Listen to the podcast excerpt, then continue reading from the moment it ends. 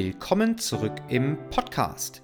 Diese Woche habe ich Kara Magrander zu Gast und gemeinsam quatschen wir darüber, wie man sein Home Gym mit unterschiedlich großen Budgets optimal ausstattet, wo man besser die Finger von lassen sollte und wo es sich lohnt, den einen oder anderen Euro mehr zu investieren. Viel Spaß beim Zuhören. Hey, schön, dass du da bist heute bei mir im Podcast. Servus, hi. Für alle, die jetzt nur zuhören und nicht in den Geschmack kommen, dich auch zu sehen, äh, wir haben es ja gerade schon besprochen, du liegst heute in der Horizontalen. Du, äh, das hatte ich auch noch nicht, einen Podcast-Gast, der äh, mit mir im Liegen quatscht, finde ich sehr, sehr sympathisch, muss ich sagen. das ist entspannt. Ja. Das sieht man dir an. Ja, Kara, schön, dass wir es geschafft haben. Ähm, ich würde sagen, bevor wir dann in unser Thema einsteigen, stell dich doch mal ganz kurz vor, erzähl mal unseren Zuhörern, wer du bist, wie dein sportlicher Background ist und was du die letzten Jahre im CrossFit-Bereich so getrieben hast. Also mein Name ist Kara Margrander, ich komme aus der Gegend um Karlsruhe ähm, oder genauer um Bruchsal also im schönen Südwesten. Und ähm, ich bin mittlerweile 29, auch wenn ich selbst noch nicht ganz glauben will. Werde zukünftig höchstwahrscheinlich ins Gymnasiallehramt übergehen und eben auch ja, nebenher bisher immerhin an meiner sportlichen Karriere festhalten. Die hat, sagen wir mal, vor sieben Jahren begonnen, mit dem, dass man eben CrossFit eben als ja, eigentlichen Sport übernommen hat. Also ziemlich früh für die deutschen Anfänge. Und ähm, ja, mittlerweile war ich hier und da schon auf ja, einigen größeren Wettkämpfen, habe auch einmal hier die Open mittlerweile gewonnen, das war 2020. Und ja, habe eigentlich noch vor, einige Jahre in dem Sport ein bisschen Gas zu geben, Spaß zu haben, auf jeden Fall. Aber eben andere Projekte nebenher sind halt natürlich auch noch ziemlich dominant im Alltag. Das äh, kenne ich sehr, sehr gut. Ne? Es ist sehr schwer, sich da in eine Sache komplett reinzuhängen. Ne? Gerade wenn man Sportler ist, aber das auch hauptsächlich vielleicht hobbymäßig macht, weil es vielleicht ein Sport ist, der einen finanziell nicht so supportet, dass man da komplett 100% Gas geben kann. Da stelle ich mir das extrem herausfordernd vor, dass man ja das extrem hohe Trainingspensum, was man ja in, auf dem Level fahren muss, das du betreibst, dass man das balance mit allen anderen Sachen, die man sonst noch so zu tun hat. Hm, ist schwer, aber eigentlich darf ich mich nicht beschweren, weil ich habe eigentlich gute Voraussetzungen. Also ich habe meine Möglichkeit hier zu trainieren. Zudem also befinden wir uns gerade im Homeschooling, was für mich ein Vorteil ist. Also die Uni findet im Endeffekt jetzt per Videokonferenzen statt. Ganz wenige In-Persona-Meetings, also ganz, ganz selten. Und von daher fielen für mich jetzt während diesen Corona-Semestern tatsächlich viele Fahrzeiten und organisatorisches weg. Und ich kann eigentlich meinen Alltag sehr gut darum legen. Jetzt dann im Januar startet also mein Referendariat. Da wird die ganze Sache nochmal ein bisschen anders. Wird aber auch möglich sein. Also auch im Ref kann man sich das schon legen. Ist alles möglich, aber natürlich als Vollprofi wäre die ganze Sache noch ein bisschen spaßiger.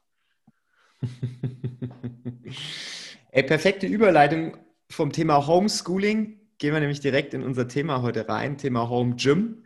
Die momentane Situation äh, lässt es ja leider in Deutschland zumindest mal in den meisten Bundesländern nicht zu, dass irgendwie Gyms geöffnet haben. Die letzten Monate oder beziehungsweise auch das letzte Jahr hat ja die komplette sportliche Landschaft so ein bisschen auseinandergerüttelt. Viele Fitnessstudios haben äh, ja schließen müssen, auch vielleicht sogar dauerhaft schließen müssen.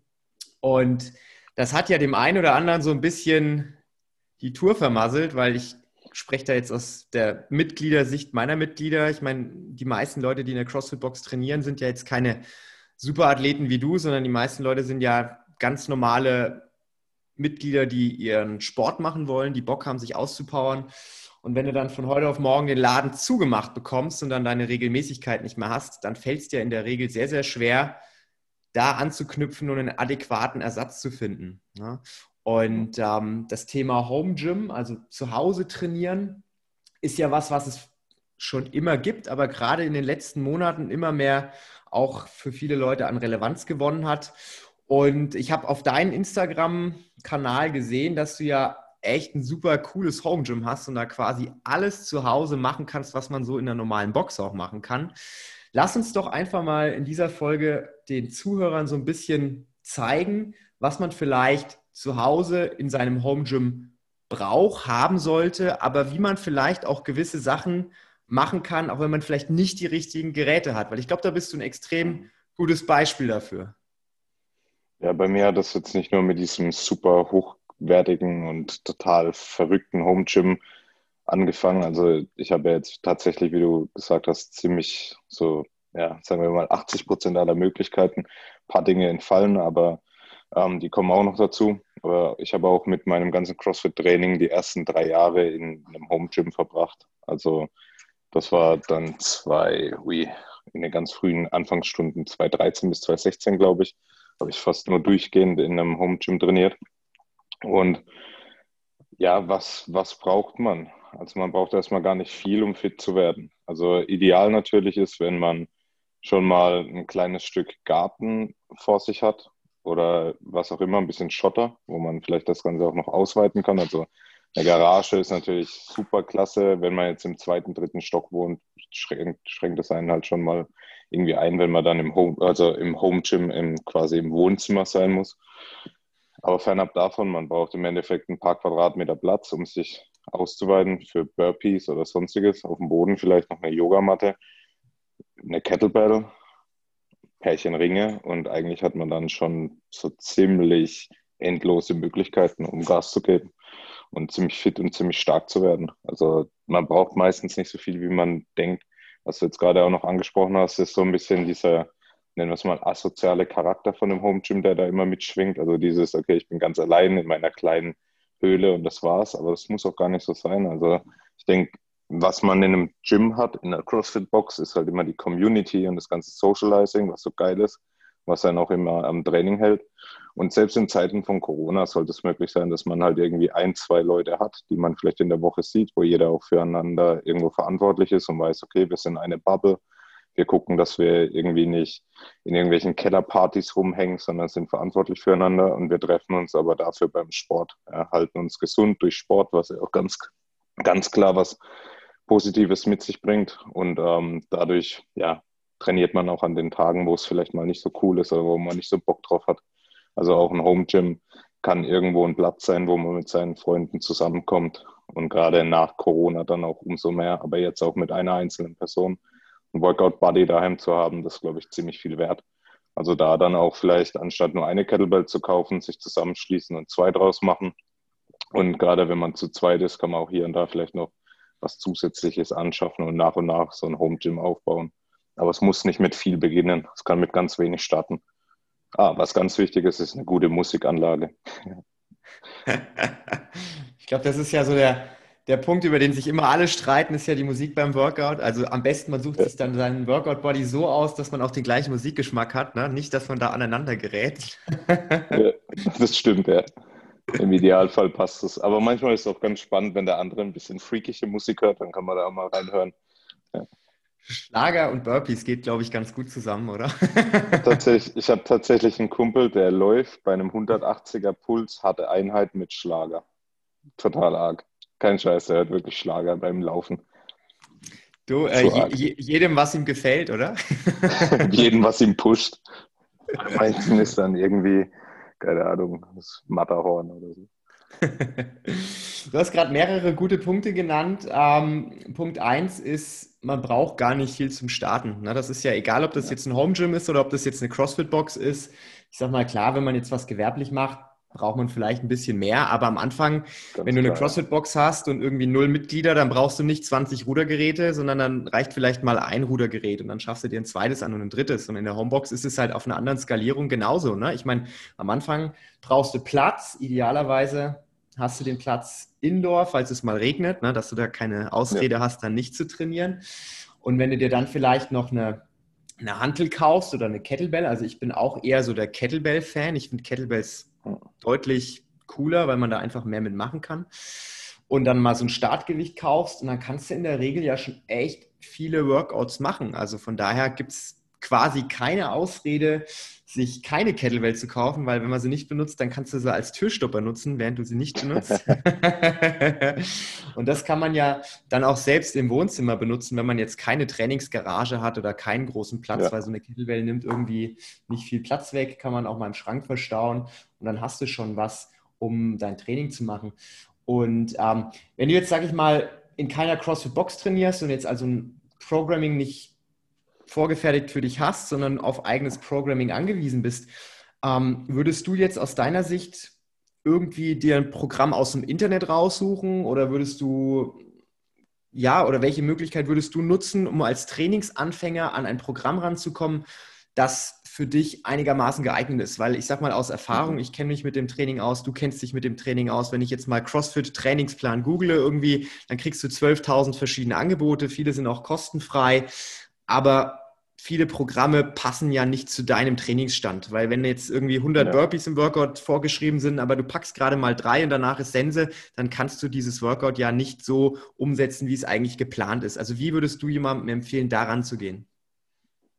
Also verschiedene Herangehensweisen. Jetzt haben ja viele Leute wie jetzt du auch oder bei uns auch in der Box ähm, für ihre Mitglieder ja auch irgendwo Online-Programme parat und ähm, haben auch dadurch, wenn sie das selbst gestalten, sehr gute Insights und können einer Person auch gute Informationen geben. Das wäre aber wahrscheinlich sehr unwahrscheinlich oder wäre wahrscheinlich sehr unwahrscheinlich auch ein guter Satz, dass sich jetzt jemand ähm, außerhalb von Laufkundschaft an eine CrossFit-Box wendet und sagt, hey Leute, wie sieht es eigentlich aus? Ihr habt ja ein Online-Programm. Aber ich denke, das wäre eigentlich eine sehr, sehr sinnvolle Herangehensweise. Du dürftest denjenigen ja sogar im Freien beraten, theoretisch. Der könnte bei dir vorbeitanzen an deiner CrossFit-Box, dürfte sich mit dir besprechen oder mit uns jetzt an unserem Gym und ähm, einfach mal fragen, hey, wie sieht es eigentlich aus? Wo ist mein Leistungsstand? Habt ihr was, was für mich Sinn macht, online oder digital? Das wäre eine Möglichkeit. Auch wenn sie unwahrscheinlich wäre, sie ist, glaube ich, ziemlich sinnvoll. Ähm, sonst, typisch wäre natürlich Google zu nutzen. Und da gibt es natürlich auch ein paar etabliertere, sagen wir es mal, jetzt, wenn wir von CrossFit sprechen, ja, Trainingsanbieter. Also wenn wir jetzt TTT nehmen, The Training Think Tank oder TTP, The Training Plan oder ja, die ganzen, die jetzt am Markt sind, dann kann man sich da schon welche raussuchen und die haben ja auch oftmals solche Basic-Programme, Beginner-Programme, was für den Einstieg und sich da einfach mal ein bisschen mit beschäftigen und auch einfach mal in E-Mail-Verkehr gehen mit jemand. Ja, also Leute anschreiben, die sind ja auch oftmals sehr dankbar, wenn man auf sie zukommt und auch bestimmt in ihrer beratenden Tätigkeit gut.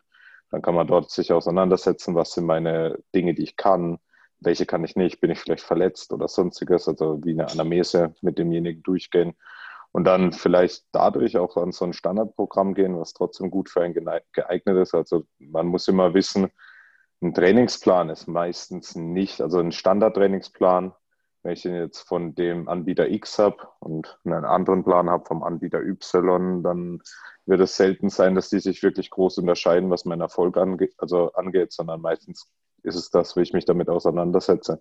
Mache ich die Inhalte sinngemäß, mache ich sie konstant. Das sind die Dinge, die einen voranbringen. Und darüber hinaus kann man sich natürlich auch, gibt es ja jetzt auch eine große Landschaft, einen ähm, Online-Coach anschaffen. Das ist natürlich ein bisschen kostenintensiver, wenn man, sagen wir mal, sehr ja, un, unstetige Wochen hat. Also ich kenne halt, also ich habe einige Kunden, die halt selbst oftmals irgendwie Wochen haben, die sind im Business sehr einge, ja, eingenommen, sehr eingespannt und dann ändert sich schnell mal die ganze Wochenstruktur und auf einmal muss man alles abändern. Da würde es sich wahrscheinlich dann lohnen, dass man das Ganze aus der Hand gibt, sich nicht groß damit beschäftigen muss, sich einen Online-Coach anschafft. Aber es gibt echt unglaublich viele Möglichkeiten und auch wirklich hochwertige Sachen am Markt. Also man muss da nicht irgendwie verloren gehen.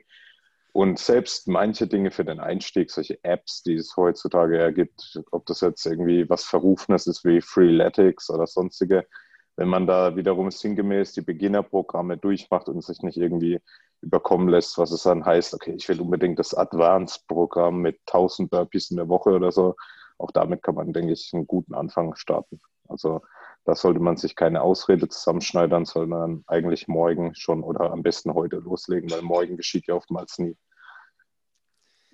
Ich glaube, das wichtigste Takeaway, was du gerade gesagt hast, ist das Thema einfach mal fragen, weil egal, ob das jetzt ein Online-Training ist, ob das jetzt in einer CrossFit-Box ist oder vielleicht einen Bekannten, der sich damit auskennt. Ich glaube, viele Leute haben so ein bisschen Angst, irgendjemanden mal anzuschreiben, mal anzuhauen und einfach mal zu fragen, weil in den meisten Fällen, ich aus eigener Erfahrung, wenn mich jemand was fragt, freut mich das immer total. Das ehrt mich auch immer, weil die Person ja dann davon ausgeht, dass ich in dem Bereich was weiß. Und ich gebe dann ja. natürlich auch gerne Wissen weiter. Ja. Und ich glaube, das ist auch momentan so eine Zeit, da trennt sich halt so ein bisschen die Spreu vom Weizen, weil wenn ich jetzt irgendwie in einem Fitnessstudio angemeldet bin, McFit um die Ecke, keine Ahnung, und ähm, der Laden macht zu, dann habe ich nicht die Möglichkeit, einfach mal hinzugehen und den Trainer, der da rumläuft, zu fragen. Dann kann ich vielleicht eine E-Mail an McFit schreiben, aber wie wahrscheinlich ist es, dass ich denn da eine Antwort bekomme? Eher unwahrscheinlich. Macht es vielleicht dann doch mal mehr Sinn zu gucken, ah, da gibt es auch eine CrossFit-Box bei mir in der Stadt, ah, da bin ich zwar nicht angemeldet, aber die haue ich trotzdem mal an, vielleicht können die mir ja helfen.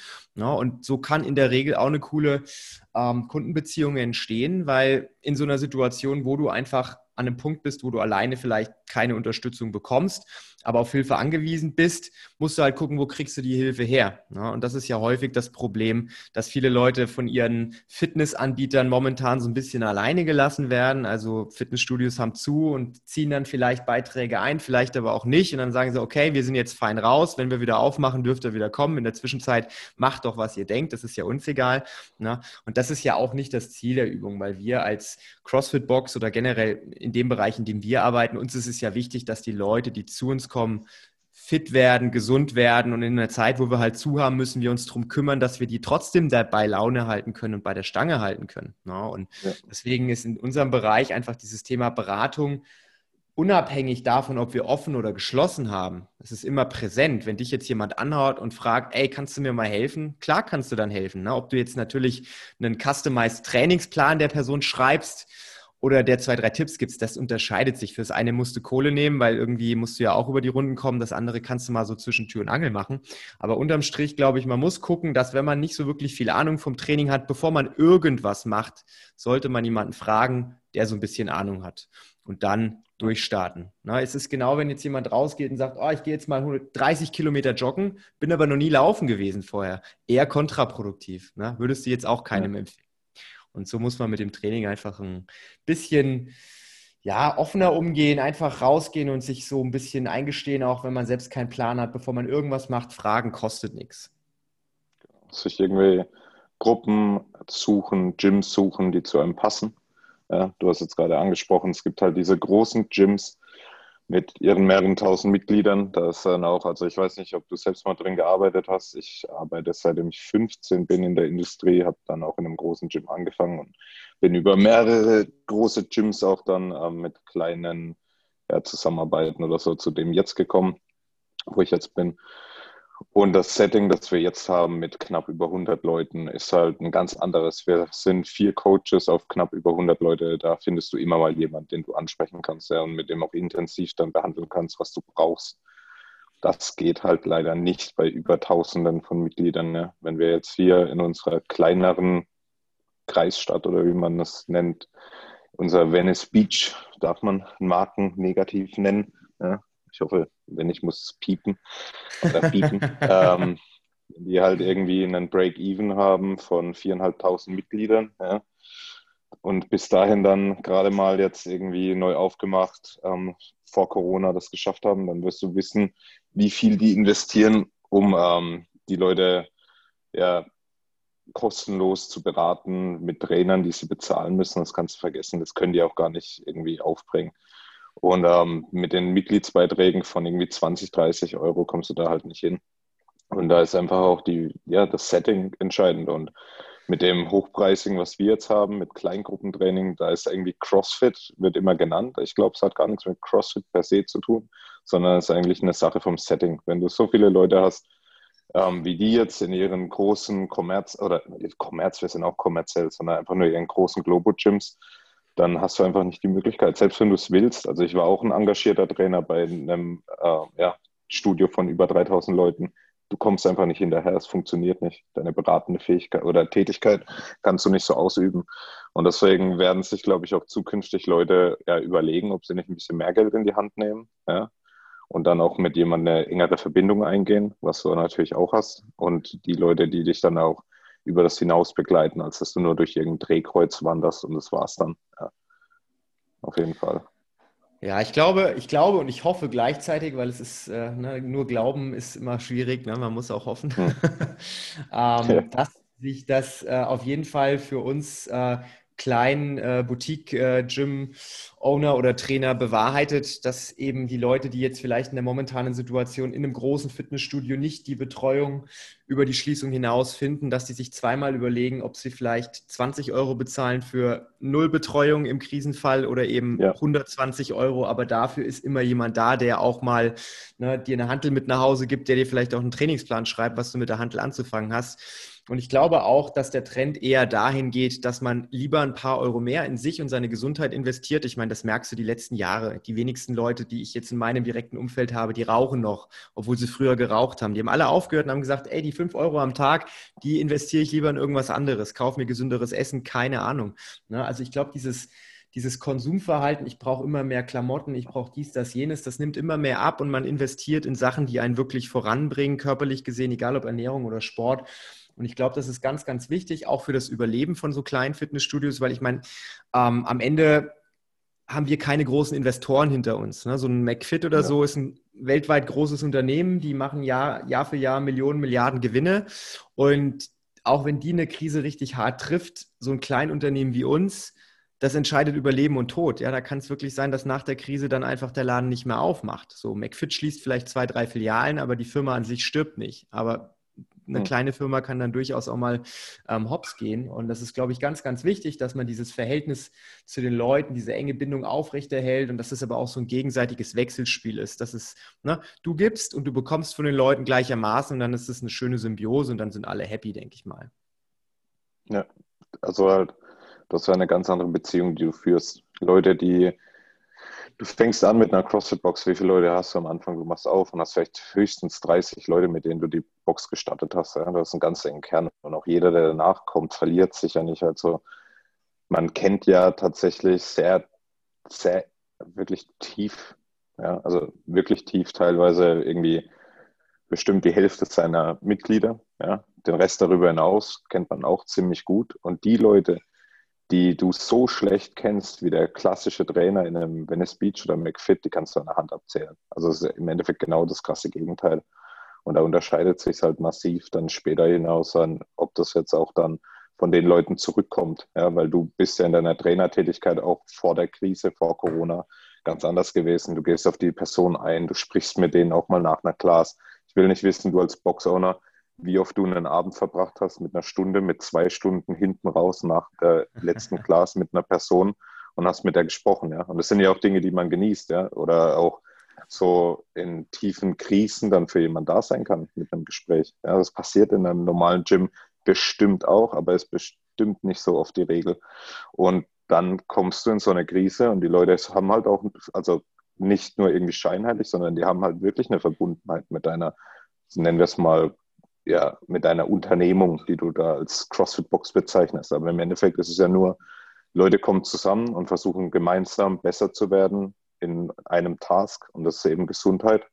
Ja, und wir sind alle verbunden und dann halten wir dieses Gym aufrecht, indem Leute tatsächlich ihren vollen Mitgliedsbeitrag weiter bezahlen über ein Jahr hinweg. Das muss dir mal vorstellen, was das im Endeffekt für ein Vertrauenszeugnis ist, was die da ablegen. Also an der Stelle auch mal an alle die von unserer Box das vielleicht, oder Box, ich sage immer noch Box, wir sind jetzt ein Studio seit der Greg Glassman-Geschichte, aber die das vielleicht hören, ein riesen Dankeschön. Das ist ein riesen Zeugnis davon, wie eng wir miteinander sind und wie ihr auch ein Vertrauen in die Zukunft habt, dass wir das auch danach, nach der Krise richtig rocken werden, weil jeder weiß ja natürlich, er gibt ja auch nur, du hast vorhin Hoffnung angesprochen, wenn er sich auch sicher gehen oder sicher sein kann, dass dann niemand irgendwie was einheimst und sich dann einen schönen Lenz macht und abhaut, sondern nach der Krise sind wir dabei oder sind wir schon in den Startlöchern, das Ganze zu rocken und vollen Einsatz zu geben. Und das geht nur durch die Leute, die das, die das jetzt am Leben halten, weil jetzt ist halt leider eine Flaute. Ja? Niemand kann irgendwas über irgendwelche Maßnahmen hinaus erwirtschaften. Das ist einfach nicht möglich. Und die Leute, die mit dem Vertrauen viel Geld zahlen, Monat für Monat, die sind wirklich krass, krass, krass ja, am Wirken dafür, dass das Ganze überlebt. Also mega Dankeschön an der Stelle. Ja, das kann ich nur unterstreichen. Also ich versuche natürlich immer jedem die Dankbarkeit entgegenzubringen. Es ist immer sehr, sehr schwierig, ne? wirklich auch jeden zu erreichen, weil egal wie viel E-Mail-Newsletter du schreibst, egal wie viele Leute du kontaktierst, eigentlich musst du jedem persönlich Danke dafür sagen, dass er in der Situation da ist. Und selbst wenn er nicht alle Monate supportet, selbst wenn er nur zwei, drei Monate supportet und selbst wenn es nur der halbe Mitgliedsbeitrag ist, ne, es ist immer noch ein, äh, ein großartiges Dankeschön wert, weil ohne die Mitglieder, die einem jetzt das zurückgeben oder beziehungsweise die jetzt in Vorleistung mit dem Vertrauen auch gehen, weil das ist ja im Prinzip genau. nichts anderes. Ne? Sie geben dir jetzt ja. Mitgliedsbeiträge in der Hoffnung, dass es dann reicht, dass der Laden dann wieder aufmacht, weil wenn wir heute oder morgen zumachen müssen, dann haben die trotzdem ihre Kohle bezahlt, ja. Und dann war es dann ein Invest in einen Laden, der leider nicht mehr aufmachen kann, weil es nicht gereicht hat. Also jeder, der jetzt so weit ist und sagt, ich vertraue euch, dass das was wird, ich unterstütze es, äh, ne, riesengroßes Dankeschön kann ich auch nochmal sagen. Und natürlich habe ich die Hoffnung und natürlich habe ich auch den Glauben daran, dass die Situation wieder besser wird, auch wenn es jetzt für viele CrossFit-Boxen eine ganz schön unangenehme Geschichte ist, weil es ist ja egal, ob das jetzt ein Restaurant ist oder ein Fitnessstudio. Wenn zu ist, ist zu. Wenn kein Umsatz generiert ja. wird, ist scheiße, weil die Kosten laufen ja weiter. Das muss man keinem erzählen. Da musst du auch nicht gut in Wirtschaft sein, um das zu verstehen, dass das keine schöne Situation ist. Und da können wir halt nur die Hoffnung haben, dass jetzt, nachdem es wieder geht, dass die Leute dann auch wirklich wieder zurückkommen, dass sie Bock drauf haben, dass sie vielleicht gerade durch diese Negativbetreuungsleistungen in den Fitnessstudios dann anknüpfen und sagen, ey, ich habe jetzt Bock auf ein Kleingruppentraining, weil ich habe keinen Bock bei der nächsten Krise wieder alleine dazustehen. Ja. ja. So, jetzt sind wir vor dem Thema Home Gym so ein bisschen Home abgeschwiffen und haben, haben aber eine geile, eine geile Geschichte gerade zwischen reingeschoben. Also fand ich sehr, sehr cool und sehr, sehr wichtig auch, dass wir da so tief eingestiegen sind. Aber ich würde gerne nochmal den Bogen zurückspannen zum Thema Home Gym. Ja. Wir haben ja über die Budgetlösung gesprochen. Eine Kettlebell, ein paar Ringe, ein bisschen Platz, das kriegt jeder hin, egal ob er jetzt viel Kohle hat oder nicht. Also für knapp 100 Euro kannst du dir eine Home Gym Ausstattung kaufen, mit der du echt schon viele Sachen machen kannst. und wir sprechen jetzt ja auch nur über das Equipment, wir sprechen jetzt nicht über das Programming. Da gibt es, wie gesagt, Möglichkeiten, das haben wir ja gerade erörtert. Wenn jetzt aber jemand sagt, okay, ich habe da so einen kleinen Raum oder ich habe da so eine kleine Garage vielleicht oder ich habe einen Carport, ist ja egal und ähm, ich habe jetzt vielleicht nicht nur 100 Euro zur Verfügung, sondern ich habe jetzt vielleicht 1000 Euro zur Verfügung. Was ist in deiner Meinung nach so die nächste Entwicklungsstufe nach dem Budget Home Gym? Also was solltest du dir zulegen, damit du in deiner Trainingsgestaltung nochmal einen Ticken flexibler wirst? Also jetzt nicht vielleicht die Endstufe, so wie bei dir. Ich kann mein vollwertiges CrossFit-Training machen, auch als richtig guter Athlet, sondern so für den Otto normal Trainierenden, was kann ich mir in der nächsten Stufe zulegen, damit ich flexibler werde? Ja. 1000 Euro also, Budget. wenn wir ein 1000 Euro Budget. 1000 Euro Budget, ähm, auch wenn, es erstmal ein Klopper ist oder viel Geld wegnimmt, eine mittelwertige Langhandel. Also die muss nicht eine Leico sein, auch wenn jeder eine Leico mega sexy findet, ja klar. Aber die kostet ja schon über 1000 Euro, je nachdem. Also das muss nicht sein. Aber kauft kein Ramsch. Also glaubt mir, ich habe es schon zweimal in meinem Leben gemacht. Ich habe es jedes Mal bereut. Kauft euch eine gescheite Langhandel. Ja, die kann 300 Euro kosten. Das muss ausreichen. Aber die sollte keine 150 kosten vielleicht. Ja. Dann billige Bumpers. Die müssen nicht hochwertig sein. Die könnt ihr irgendwann wieder verkaufen, wenn ihr dann irgendwie zu Competition Blades übergehen wollt. Aber ihr braucht erstmal, sagen wir mal, 150 Kilo an Gewichten. Für eine Frau sollten 100 Kilo erstmal reichen. Bedeutet, wir sind jetzt bei circa 500 Euro, die weg sind. Ja, rechnen wir mal pessimistisch. Wenn, wenn was übrig bleibt, kann man höherwertige Dinge kaufen dafür. Vielleicht findet man was, aber im Moment ist eBay Kleinanzeigen fast teurer als Neupreise. Wir müssen ja auch von der Situation, dem Kontext entsprechend bleiben. Dann ein Half-Rack, wenn wir eine Wand haben, super günstige Lösung. Also im Endeffekt ein Rack, in dem wir squatten können und Klimmzüge machen. Das darf eigentlich in der Option nicht mehr kosten als 200 Euro, vielleicht 250, sind wir bei 750 Euro. Dann brauchen wir noch ein Pärchen Clipper. Wer Clipper günstig kauft, kotzt auch. Also nehmen wir mal die 30 Euro Clipper und dann noch das meiner Meinung nach unterbewerteste Cardio-Gerät, was ganz wenig Platz und Geld braucht, kriegen wir für 20 Euro ein Sprungseil. Ja, Springseil. Dann sind wir bei 800 Euro. Dann haben wir noch 200, glaube ich, ich glaube, ich bin richtig, 800 Euro können wir noch 200 Euro umschmeißen in Dinge, die wir brauchen. Pärchen Ringe, gutes Pärchen Ringe, 75 Euro, sind noch 125 Euro übrig. paar Bänder, 25 Euro für alle möglichen Bänder, Mini-Bands, normale Bänder, haben wir immer noch 100 Euro. Für 100 Euro. Timer brauchen wir nicht kaufen, dafür können wir erstmal ein Handy nehmen. Musikbox hat eigentlich jeder daheim, die brauchen wir auch nicht kaufen. Whiteboard. Kauft euch ein Whiteboard. Amazon kostet 20 Euro. Ein paar Whiteboard-Stifte kosten 5 Euro, dann haben wir noch 75 Euro übrig.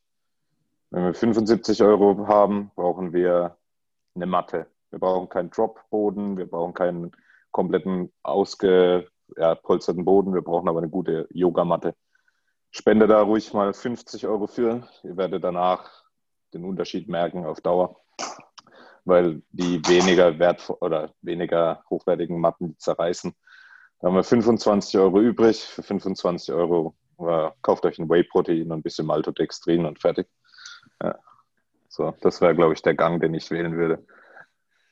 Ja, das ist äh, extrem cool, dass du das auch immer gleich gepreist hast, hast gerade, weil dann kann man sich so ein bisschen vorstellen, was sowas auch wirklich kostet, weil wir werden so oft oder ich werde so oft gefragt von meinen Mitgliedern, jetzt, wir haben gerade Langhantel, wir haben alles Equipment rausgegeben und verliehen. Ne? Und ich wurde jetzt schon so oft gefragt, ey, kann ich dir eine Langhantel abkaufen? Ich krieg nichts auf dem Markt, es ist nichts verfügbar und überhaupt, welche soll ich mir denn da kaufen? Und da sage ich auch zu den Leuten, ey, kauf Lieder einmal richtig, als zweimal Mist, ja. weil wenn du jetzt so eine billige China-Langhantel für 150 Euro kaufst, die kriegst du vielleicht jetzt bei Amazon oder so, aber die benutzt du zweimal, wirfst du sie runter und dann bricht das Kugellager dir durch oder so ein Mist und dann Garantie kannst du ja eh knicken. Also von daher ja. sage ich auch immer, hört mal zu. Kauft euch, keine Ahnung, ob das jetzt Rogue ist oder ob das Eleiko ist oder je nachdem, wie halt dein Budget ist. Ne? Ich bin zum Beispiel jemand, ich kaufe lieber was, was richtig Geiles, wo ich mich richtig drauf freue, wenn ich das in der Hand habe. Also ja. ich würde durchaus lieber einen Monat länger warten, um dann in eine Eleiko-Langhantel zu investieren, weil die hast du dein Leben lang, anstatt ja. äh, vielleicht ein bisschen was günstigeres zu kaufen. Aber je nachdem, was es so an Budget gibt, es gibt sehr viele Hersteller, auch wenn die gerade verschiedene Lieferzeiten haben. Mittelpreisig mit 300 bis 400 Euro. Da bist du bei Rogue auch dabei, so eine Ohio Bar die kostet um die 300 ja. Euro. Die nutzen wir im Gym, die sind super, die drehen sich gut, die haben gutes Knurling, also von daher kannst du nichts falsch machen. Und Bumper Plates hast du ja auch gesagt, die müssen nicht so krass sein. Wir haben auch, wir hatten Eleiko Competition Plates, die haben wir ähm, verkauft. Das hatte mehrere Gründe, warum ich die verkauft habe. Ähm, aber wir haben uns dann auch von Rogue diese High-Temp Bumper Plates da geholt und die sind völlig ausreichend für den Kurs, hm. für dich zu Hause. Also da reicht es echt, wenn man sich so ein bisschen ähm, auf den Boden der Tatsachen holt, da müssen es nicht die krassen Competition Plates sein, ne? wenn man da nur Deadlifts ja, oder so mitmacht. Das ist, äh, jeder weiß, sie sind geiler. Also was du jetzt auch angesprochen hast, jedes Mal, wenn du was richtig Geiles in die Hand nimmst, ja, dann hast du noch mehr Bock drauf. Aber natürlich muss man immer die Balance finden zwischen zwei Dingen. Desto hochwertiger, desto geiler, desto mehr Spaß macht's. Aber alles hat natürlich so eine Mindestgrenze. Und wie du gesagt hast, kauft nicht zu günstig. Ja, die Dinge können echt enttäuschen. Also richtig enttäuschen. Ich weiß nicht, ob ich schon wieder Hersteller negativ nennen darf, aber ich mache es einfach. Meine erste Handel war eine Lex Quinter, die war für den Arsch. Also das, ich weiß sogar noch, das war das rechte. Also ähm, du hast zwei Lager. Ja? Und ich hatte die Handel immer auf einer Seite liegen, deswegen sage ich das Rechte. Aber im Endeffekt könntest du die Handel auch drehen, aber ich hatte sie immer ähm, gleich liegend gefühlt. Ich äh, habe sie im Endeffekt irgendwie auf meiner Plattform nie gedreht. Und dann hast du das eine Lager, das nicht richtig dreht. Ja? Und das stört dich so übel bei Cleans oder solchen Dingen. Ja? Unglaublich nervig. Ich habe unten von einem Kumpel für, für die Zwischenzeit eine Handel gehabt vom Power Strength Shop das ist so ein UK-Hersteller. Natürlich kommt das Zeug aus China, wird aber dort vertrieben. Da ist das eine Lager ähm, einfach zu dick. Ja? Also das nimmt keine Handelscheibe auf. Du musst im Endeffekt Glück haben. Deine Handelscheibe hat immer innen drin ähm, die Aussparung für, für die ähm, Handel an sich und du schiebst es durch und dann geht es nicht mehr raus, weil irgendwie diese Scheißhandel zu dick geworden ist. Also die hatten einen scheiß Job, den sie erfüllen müssen, dass diese Handel Scheiben aufnehmen können. Das ist nicht mal eine Weightlifting-Bar, sondern nur eine Power-Bar. Und die kriegen es nicht mal auf die Reihe, dass sie das machen. Ja? Und dann hast du da irgendwie trotzdem deine 150 Euro ausgegeben oder 200 und kotzt halt, weil für den Umtausch musst du am besten noch die Versandkosten erstmal selbst in die Hand nehmen, weil sie müssen es erst anschauen, bevor sie dir den Preis zurückerstatten oder sowas. Ja? Wenn du dann noch so Support hast, dann ja, kauf lieber wirklich für 100 Euro mehr und erfreue dich an der Sache. Ja, also das ist echt ein Riesenfehler. ich habe allerlei Zeug gekauft in der Vergangenheit, das echt scheiße war. So Squat-Stands, die dann irgendwie, egal wie du sie aufbaust, so beschissen geschweißt sind, dass sie immer schräg stehen. Also zum gewissen Grad. Und dann legst du da irgendwie eine 150 Kilo Kniebeuge ab oder so und hoffst jedes Mal, dass das Ding nicht unter dir oder über dir zusammenkrachst und du drunter liegst irgendwann oder so, ja. Also die Dinge lässt du lieber mal, auf jeden Fall. Gibt es bessere Lösungen.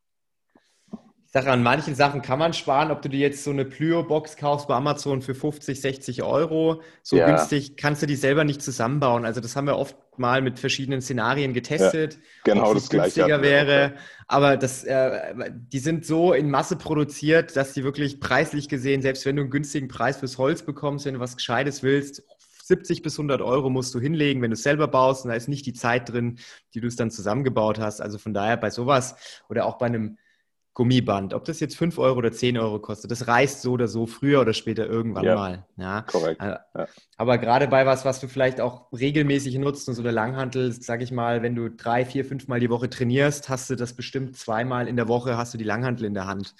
Und äh, ja, das muss einfach was Gescheites sein. Und das ist ganz, ganz wichtig, dass man da nicht spart, weil dann hast du langfristig Freude damit. Und der Vorteil ist ja auch, wenn du was Gescheites hast und irgendwann keinen Bock mehr hast, ist die Wahrscheinlichkeit, dass du es dann weiterverkaufen kannst, extrem hoch. Ne? Weil die meisten Leute denken ja immer, ja, ich gebe das jetzt aus, aber unter, unterm Strich musst du es ja auch immer so sehen wenn du irgendwann das nicht mehr benutzen möchtest, musst du es ja abstoßen. Wenn es kaputt ist, kannst du es nur wegschmeißen. Wenn es aber noch ja. gut in Schuss ist und Qualität hat, also wir zum Beispiel haben unsere Eleiko Bars mal komplett durchgetauscht gegen Rogue Bars und ähm, ich habe die fast zum Neupreis wegbekommen, weil die alle top gepflegt und in Schuss waren, muss man überlegen, nach drei Jahren Benutzung.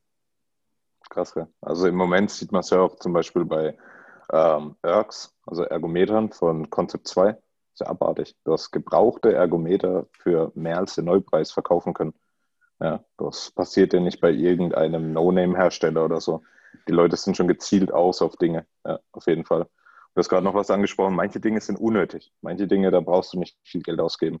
Ja, so eine Plyo-Box, die hat einen Job und das ist nicht auseinanderzufallen. Ja. Viel macht die nicht. Die muss keinen Kugellager drehen oder sonstiges. Das ist halt die Sache bei einer Hantel die hat klar einen Job, die muss Gewichte halten, wenn es eine ähm, Strength Bar ist. Aber schon bei einer Weightlifting Bar brauchst du halt immer ein gutes drehendes Lager. Ja, und das muss auch auf lange Zeit, gerade wenn du in einer Garage bist, irgendwie Staub oder sonstigem halt irgendwo auch ausgesetzt sein können, ohne es gleich kaputt geht oder du sie jede Woche reinigen musst. Eine gute Bar öffnest du nicht oft oder gar nicht eigentlich. Ja, die bleibt zu und fertig. Da ölst du mal nach, da sprühst du WD-40 rein und das war's. Und sonstige Dinge, da kannst du echt Geld dran sparen oder halt auch lassen. Also ich verstehe nicht, warum ein Rack überaus teuer sein muss. Ja, zum Beispiel, das sind ein paar Vierkantrohre oder vielleicht bastardisiere ich gerade auch die Begriffe, bin kein Metallbauer. Eine Pullerbar drin, das war's. Ja. Dann J-Hooks und du bist ready to go. Da muss kein, ich weiß nicht, Hersteller das Doppelte vom anderen verlangen. Am Endeffekt, du kannst kein besseres Rack haben, als das da steht. Am besten hat es noch irgendwie eingelaserte Nummern. Ja, die gibt es aber auch günstig, die Racks. Die braucht man auch nicht gleich das Doppelte kosten. Also gibt es nichts, wo du mich überzeugen kannst, dass da viel Geld reingesteckt werden muss. Ja, da verstehe ich den Sinn nicht. Aber bei anderen Dingen solltest du Geld lassen, definitiv, sonst bist du am Ende nur enttäuscht ja, und kotzt dann. Ja. Gerade bei dem Thema so, äh, sag ich mal, Metallsachen, ja. Also ich meine, wenn jetzt ein Rack von, keine Ahnung, wie gesagt, kein Hate gegen irgendwelche Hersteller, alles cool. Aber ich verstehe auch nicht, wieso manche Hersteller sich das den doppelten Preis zahlen lassen für das gleiche Material. Das ist genauso pulverbeschichtet, das ist genauso ja. Äh, hergestellt worden und ähm, also von daher rosten tun sie alle. Du kommst einmal mit der Langhantel dran, hast eine Macke drin und dann fängt es irgendwann so ein bisschen an zu rosten, egal welcher Hersteller das ist. Also von daher und abstürzen sollten die Leute bei keinem Rack. Also das ist ne, Sicherheit ist das Wichtigste. Das Rack muss Ganz halten. Klar. Ne, wie bei der Langhantel auch. Die hat einen Job, dass wenn du dich dranhängst, dass das Ding nicht auseinanderfällt. Und wenn du es gescheit im Boden verschraubst, Stahl ist Stahl. Die Schweißnähte, die sollten passen und das überprüfst du, wenn es geliefert wird. Und dann guckst du dir die an und wenn du ein bisschen Verstand hast, dann siehst du, okay, das passt. Ja.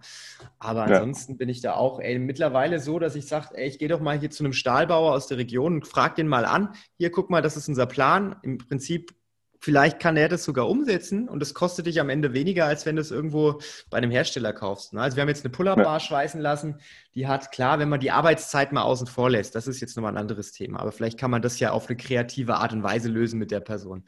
Aber wenn du mal nur die Materialkosten siehst und so schweißen ist jetzt kein krasser Aufwand, wenn man das kann, dann geht das relativ schnell. Dann bist du deutlich günstiger unterwegs, selbst wenn es eine Einzelanfertigung ist, als wenn du es bei irgendeinem Hersteller kaufst. Es gibt manche Dinge, die sind aufwendig. Also gerade so Outdoor-Beschichtungen innen und so, da brauchst du Maschinen, die das dann auch innen, also innen in deinem Vierkantrohr dann reinbringen und so. Ja, das sind Dinge, wenn du irgendwelche Laser eingelaserten oder ausgestanzt werden, die auch oftmals Nummern haben willst, da brauchst du wahrscheinlich wieder eine Gerätschaft für. Aber wenn wir jetzt nur von der Pull-Up-Bar reden, ja, das ist nur ein Rohr mit zwei, weiß Gott was, Platten da schweißt das Ding fest, das war's, ja. Das machst du auf Maß, das kostet nichts. Ja. Dann, wenn du es noch beschichten lässt, das kostet auch nicht viel, weil das ja nur außen zu beschichten, musst du nicht innen beschichten. Also manche Lösungen sind super günstig, manche aber sind auch wieder einfach zu teuer, um sie selbst zu machen. Zum Beispiel einen J-Hook zu gestalten und zu bauen. Ja. Also ich arbeite eng mit einem Hersteller zusammen, deswegen sind es einfach so ein paar Dinge, die ich mitgenommen habe. Das ist unglaublich schwer. Du brauchst gewisse Formen, da brauchst du noch eine Plastik, Ausmantelung. Aber es fällt ja alles weg bei einer Pull-Up-Bar. Deswegen muss man da auch einfach, ja, einfach, einfach, man muss einfach die ja, Rationalität beibehalten. Nicht alles, was ein Hersteller rausgibt, ist nur aufgrund seines Namens gerechtfertigt. Ja? Ob das jetzt Rogue, Leico, Superfit, weiß Gott wer ist, sondern man muss drüber nachdenken, was brauche ich für mein Home Gym, wie viel Geld will ich lassen, was macht Sinn und frage ich doch mal, wie du gesagt hast, vielleicht meinen Kumpel, an der Metallbauer ist für die eine Lösung, die er doch günstiger gestalten kann, während andere kleine Tools er nicht besser gestalten kann. Also es gibt halt einfach Dinge, da muss man sein Köpfchen ein bisschen anstrengen. Und ich finde gerade Home Gyms sind ja auch, ich nenne es immer Gymgeneering. Ich finde den Begriff irgendwie geil. Ich finde irgendwie im Home Gym wird deine Kreativität irgendwo wirklich geschult oder auch derjenige, der mehr Lösungen mit weniger Equipment finden kann, der hat ein geileres Training am Ende vom Tag. Ja. Das macht auch irgendwann manchmal Bock. Du findest wieder eine neue Lösung für irgendein Gerät. Zum Beispiel gestern war geil, äh, Kumpel und ich waren unten und äh, wegen meinem Rücken mache ich gerade eigentlich nur solche Pump-Sessions, in denen ich meinen Rücken schonen kann. Und da haben wir herausgefunden, dass im Endeffekt ähm, jeder GHD ist im Endeffekt die absolut geilste Bizeps-Vorrichtung. Ähm, Kennst du noch im Fitnessstudio diese ja. geilen, ähm, ja, weißt du, was ich meine? Mit diesem, keine Ahnung, was ist das, so ein 30-Grad-Winkel oder so nach vorne, dieses Polster, wo du deine Arme ablegst. Absolut geil. Dann hat der GHD unten noch solche Ösen, wo du dann noch ein Band reinhauen kannst. Und dann kannst du da drauf Gas geben. Total geil. Ja, also auch selbst wenn du keine Beine trainieren willst, kannst du ein GHD gut nutzen oder sowas. Und sowas macht halt auch immer Spaß. Ja. Und da kannst du im Home Gym ja total ausflippen. Mit ein paar Dingen kannst du echt geniale Sachen aufbauen. Ja. das ist witzig, dass du das jetzt mit dem GHD erwähnst, weil ähm, ich habe auch äh, letztens, oh, ist das schon ein bisschen länger her, aber ich habe auch überlegt, auf eine kreative Art und Weise, wie kann ich äh, irgendwie so Bizeps-Curls mal ein bisschen variieren, dass es nicht immer der gleiche Bizeps-Curl ist. Und dann habe ich so eine Flachbank genommen und habe die Flachbank einfach mal gekippt, dass sie auch diesen 30-Grad-Winkel genau. hatte und habe mich dann vorne ja. übergelehnt und dann hast du im Prinzip das Gleiche. Also das ist, du musst einfach nur mal überlegen, okay, was möchte ich machen und wie kann ich das mit dem Zeug, was ich hier habe, umsetzen? Und da kommen witzige ja. Sachen bei raus. Also. Auf der Flachbank ist auch geil, aber die ist zu schmal für beide Arme. Das genau, das geht immer nur einarmig. Beim, ne? Genau. Und beim GHD kannst du halt Vollgas geben. Dann kannst du dich komplett drüber hängen. Total geil. ja. ja. Also das ist echt fett. Sollte ich mal ausprobieren, wenn ich mal wieder in der Box bin.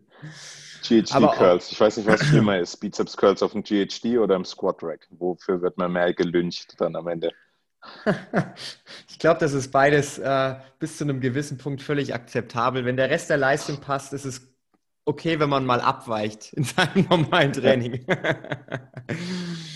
Jetzt haben wir gerade die, ähm, die Lösung besprochen für jemanden, der sagt, er hat Bock, ein bisschen was zu investieren, aber immer noch im Rahmen zu bleiben. Ja. Jetzt gibt es im Prinzip ja nach oben keine Grenzen. Also ich meine, du kannst ja. wirklich ne, komplett äh, eskalieren, aber du kannst auch sinnvoll Sachen noch ergänzen. Wenn du sagst, okay, jetzt habe ich hier mal ein bisschen Geld gespart, jetzt habe ich da mal ein bisschen Geld gespart. Wenn du diese 1000 Euro Basislösung hast und du sagst, du würdest gerne hier und da noch ein bisschen was ergänzen, wie würdest du die nächsten Einkäufe priorisieren? Also ich zum Beispiel weiß, okay, Ergometer wäre für mich auf jeden Fall der nächste Einkauf, den ich tätigen würde. Genau. Aber auch, ja, aber auch hier gibt es ja mittlerweile ein Konzept 2 Bike, es gibt ein Eco-Bike, es gibt ein Assault-Bike, es gibt ein Ski-Ergometer, Ruder-Ergometer. Welchen Ergometer würdest du dir zulegen, wenn du nur einen kaufen könntest? Ja, ja. auf jeden Fall ein Konzept 2 Rower, definitiv. Also ich denke, allein aus dem Aspekt, dass es ähm, ein besseres Ganzkörpertraining ist als alles andere, was du machen kannst. Vielleicht konkurriert der Ski-Erg noch damit ähm, würde ich mir einen Rower kaufen. Auch der Wiederverkaufswert von einem Rower, Concept 2 Rower, ist einfach ungeschlagen. Ist ja wie ein scheiß iPhone. Du kriegst das Ding immer gut weg.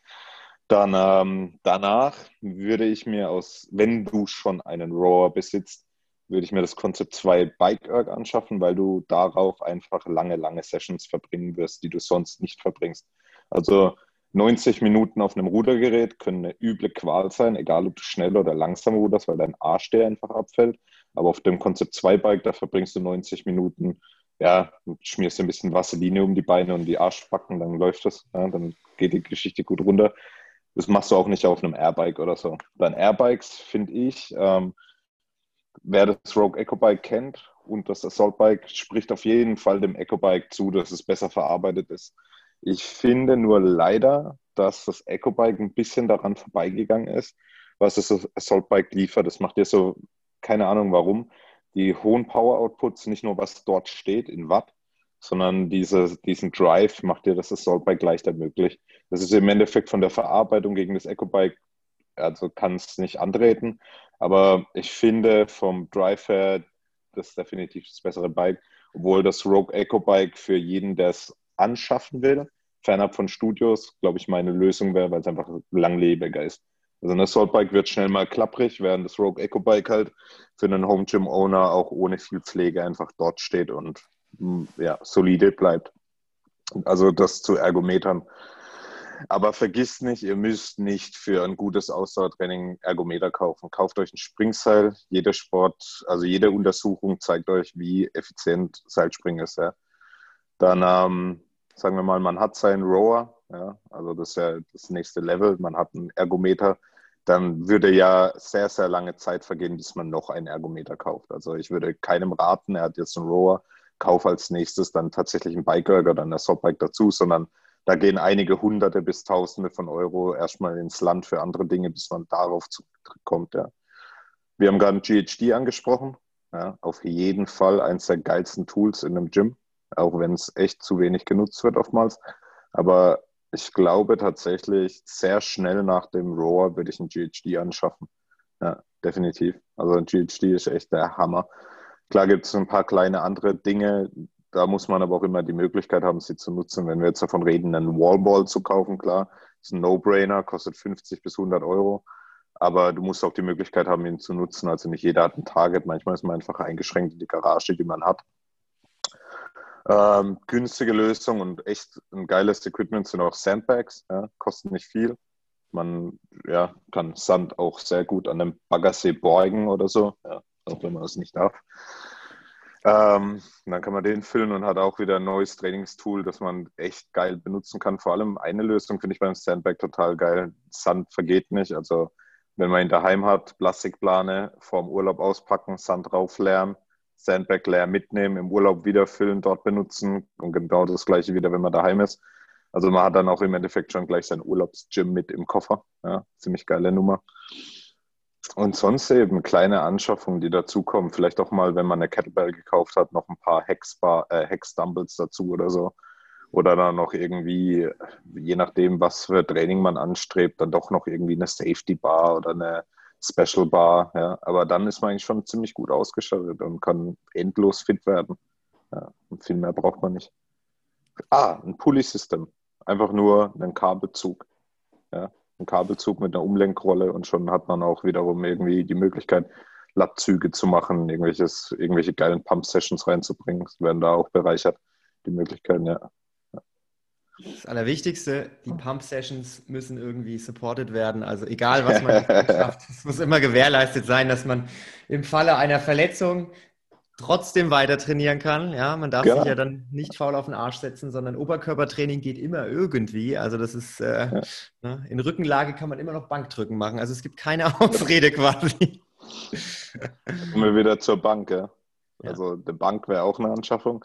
Da habe ich jetzt eine geile Sache, ähm, nicht nur in eigener Sache oder in Werbung, sondern ich glaube, ich habe immer noch nicht nachgefragt, aber ich glaube immer noch, dass es ein Fehler war. Aber es war ein geiler Fehler. Manche guten Dinge werden ja wie Penicillin oder so, glaube ich, durch irgendwelche Fehler oder Missgeschicke aufgedeckt. Und die haben jetzt eine Bank. Das ist im Endeffekt eine verstellbare Bank. Aber du weißt ja, die sind ja immer unterteilt. Hast dieses Arschpolster und das Rückenpolster. Und wenn du auf so einer Bank normales Bankdrücken machen willst, dann kotzt sich immer an, weil die Dinger in sich beweglich sind. Das heißt, du hast dann irgendwie eine super geile Bank zum Verstellen, ja, aber du hast irgendwie keine gute Bank zum Bankdrücken. Und da hat jetzt wahrscheinlich irgendeiner in der Planung den Fehler gemacht, dass er von der normalen Bank das Polster für das Rückenteil genommen hat und in der gleichen Größe das Polster fortgeführt hat. Das heißt, du hast im Endeffekt ein durchgehendes Polster so groß wie von der normalen Bench und ein Polster für den Arsch.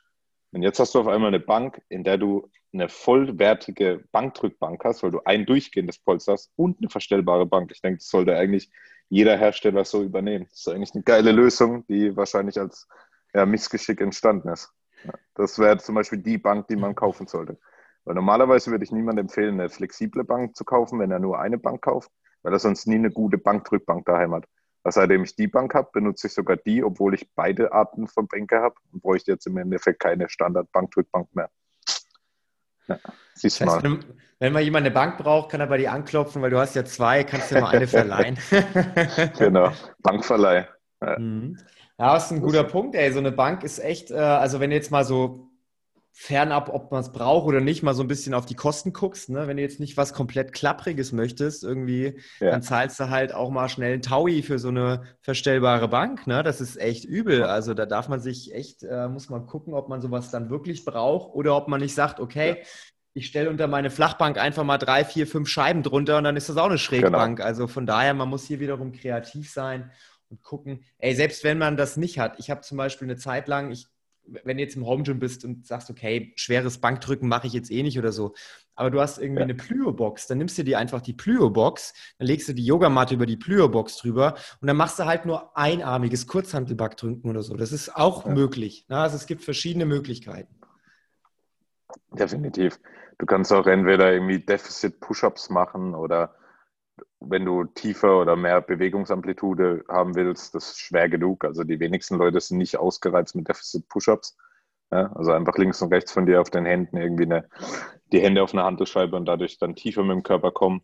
Echt saumäßig anstrengend.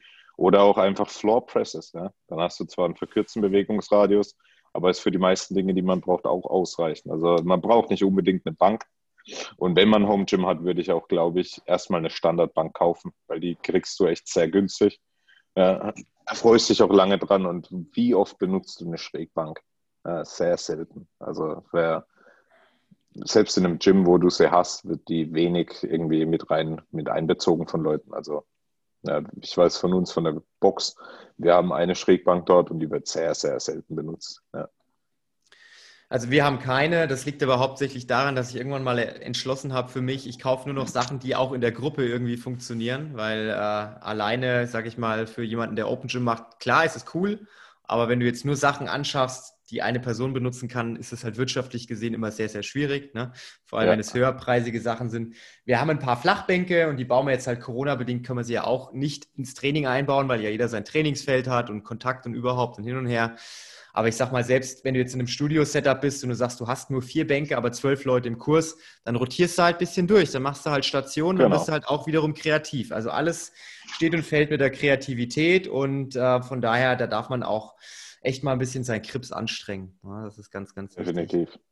Ja, am, Ende, am Ende ist es ja jetzt so, wir haben verschiedene Möglichkeiten mal aufgezeigt, was es jetzt gibt. Also man kann wirklich super günstig durchstarten mit extrem wenig Equipment und man kann auch, wenn man ein schmales Budget hat, ein geiles Training machen. Man kann sein Home Gym sukzessive erweitern, je nachdem, wie viel Platz man hat, aber auch je nachdem, welche Art von Training man machen möchte. Ne? Also wenn ich zum Beispiel ja. jemand bin, der sagt, ey, ich bin voll der Läufer, ich brauche gar keinen Ergometer, ey, dann hast du dir 1000 Euro gespart, weil wenn du joggen gehst und Seil springst, dann kriegst du auch dein Cardio-Training, dann brauchst du keinen Ergometer. Ne? Oder wenn du sagst, ja ich bin jemand, ich mag Langhanteltraining überhaupt nicht gerne. Ich mache viel lieber alles mit Kurzhanteln oder Kettlebells. Ist gut für dich, weil dann hast du 5, 6, 700 Euro gespart und kannst dir ein paar andere Hanteln dafür kaufen. Also je nachdem, welches Training man machen möchte. Ich sag mal, es gibt im Internet ja so viele verschiedene Pläne, aber gerade wenn man mal so ein bisschen guckt, jetzt äh, Markus Philly zum Beispiel, Functional Bodybuilding, macht ja sehr, sehr viel mit Kettlebells und Dumbbells. Da bräuchtest du im Prinzip ja gar keine Langhantel dafür, um trotzdem ein mega geiles Training zu machen. Und da brauchst du dann auch nicht den riesengroßen Platz Platz, ne, weil Langhantel ist immer so ein Platzfaktor halt. Wenn du es halt drin machen möchtest, du brauchst die Deckenhöhe, wenn du was über Kopf machen möchtest, du musst die Scheiße auch noch lagern. Also von daher, wenn man sagt, okay, ich habe Bock auf ein geiles Training, ich bin flexibel und brauche nicht unbedingt eine Langhantel oder einen unbedingten Ergometer, dann kommst du auch mit 300 Euro hin und hast ein extrem geiles Paket. Also von daher, bisschen Geld auf die Seite schaffen, wenn man mit dem Gedanken spielt, äh, sich ein Home Gym einzurichten. Auch wenn die Box vielleicht wieder aufmacht. Ne? Also um Gottes Willen, wir hoffen natürlich, dass alle Boxen wieder aufmachen. Das Home Equipment wird ja nicht schlecht. Entweder merkst du dann, okay, die Box hat wieder auf, ich brauche es gar nicht mehr, dann verkaufst du es eben oder fragst seinen Box-Owner, ob er nicht Bock hat, dir die Sachen abzukaufen, weil ich bin mir sicher, so ein bisschen Equipment braucht die eine oder andere Box bestimmt noch. Und wenn man so ein paar Hex-Dumbles kauft, die sind alle schwarz, die haben alle einen Metallgriff es ist wurscht, welcher Hersteller das ist. Die kommen alle aus China. Also von daher ist es gerade egal. Ne, man wird das ja. Zeug auch wieder los. Also von daher ruhig jetzt ein paar Euros investieren, wenn man was bekommen kann. Und im schlimmsten Fall, wenn man es hinterher nicht mehr braucht, wieder verkaufen. Idealerweise behält man es aber für einen Tag, wo man es mal nach der Arbeit nicht in die Box schafft oder vielleicht an einem Tag, wo die Box geschlossen hat. Dann hast du auch zu Hause die Möglichkeit, dein Training zu machen und hast quasi keine Ausrede mehr, nicht zu trainieren. Ja, richtig. Also ich glaube auch, dass man die Basics, die wir gerade besprochen haben, immer gebrauchen kann und die halten dir auch eigentlich ewig. Ja.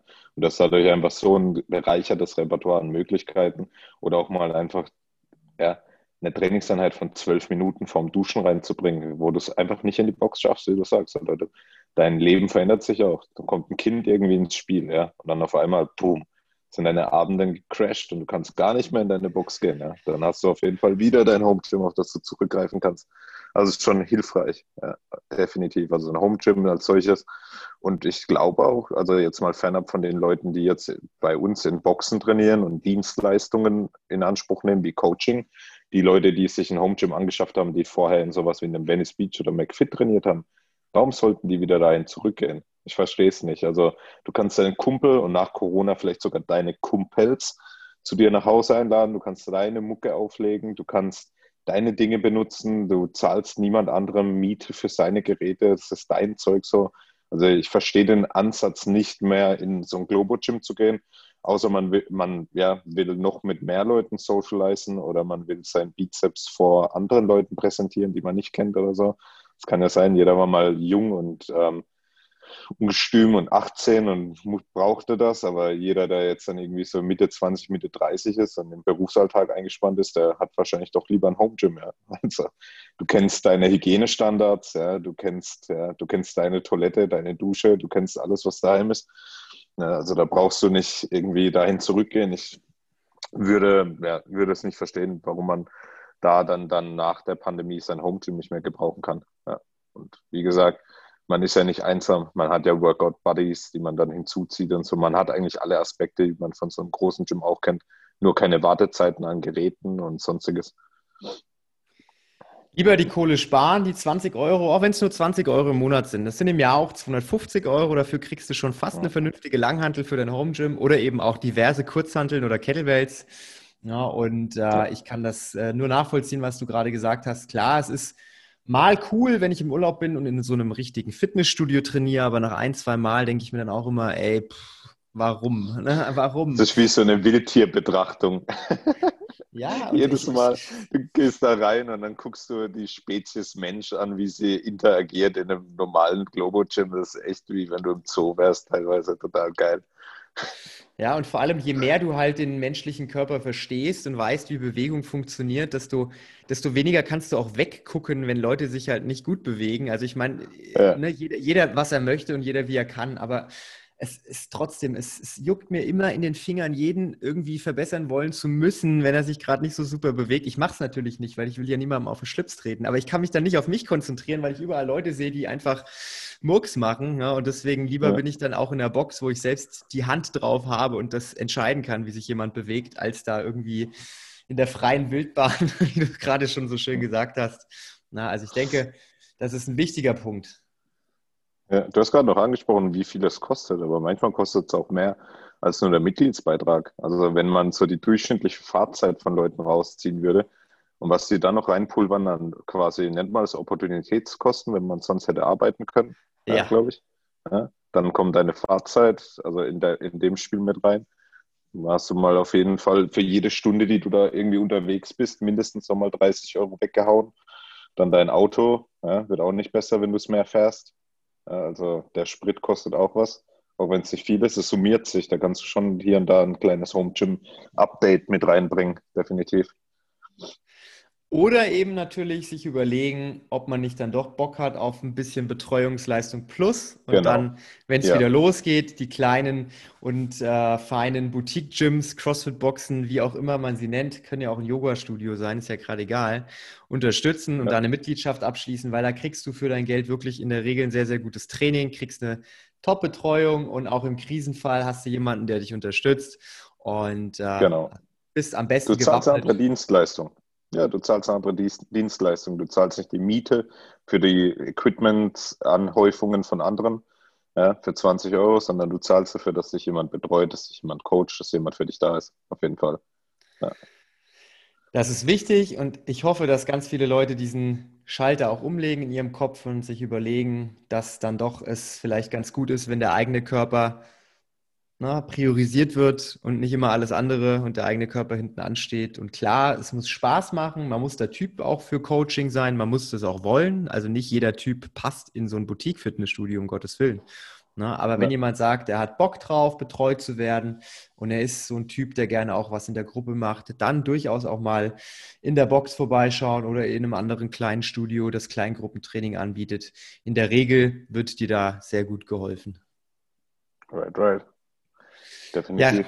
Ja. Kara, schönes Schlusswort war das jetzt. Äh, wir haben es ja dann doch noch geschafft, wieder zurückzufinden zum Thema Home Gym. Ich habe schon kurz gedacht, äh, wir schweifen komplett ab, aber ich fand, am Ende haben wir ein extrem gutes Thema durchleuchtet. Ich glaube, dass ganz viele Leute jetzt so ein bisschen besser Bescheid wissen, was sich vielleicht lohnt, was sich auch aus der Sicht von jemandem lohnt, der den Sport professionell betreibt. Ne? Und ich glaube, eine bessere Beratungsleistung, was man sich so zulegen kann, als das, was wir jetzt gemacht haben, ist gar nicht möglich. Das war jetzt die perfekte Beratung.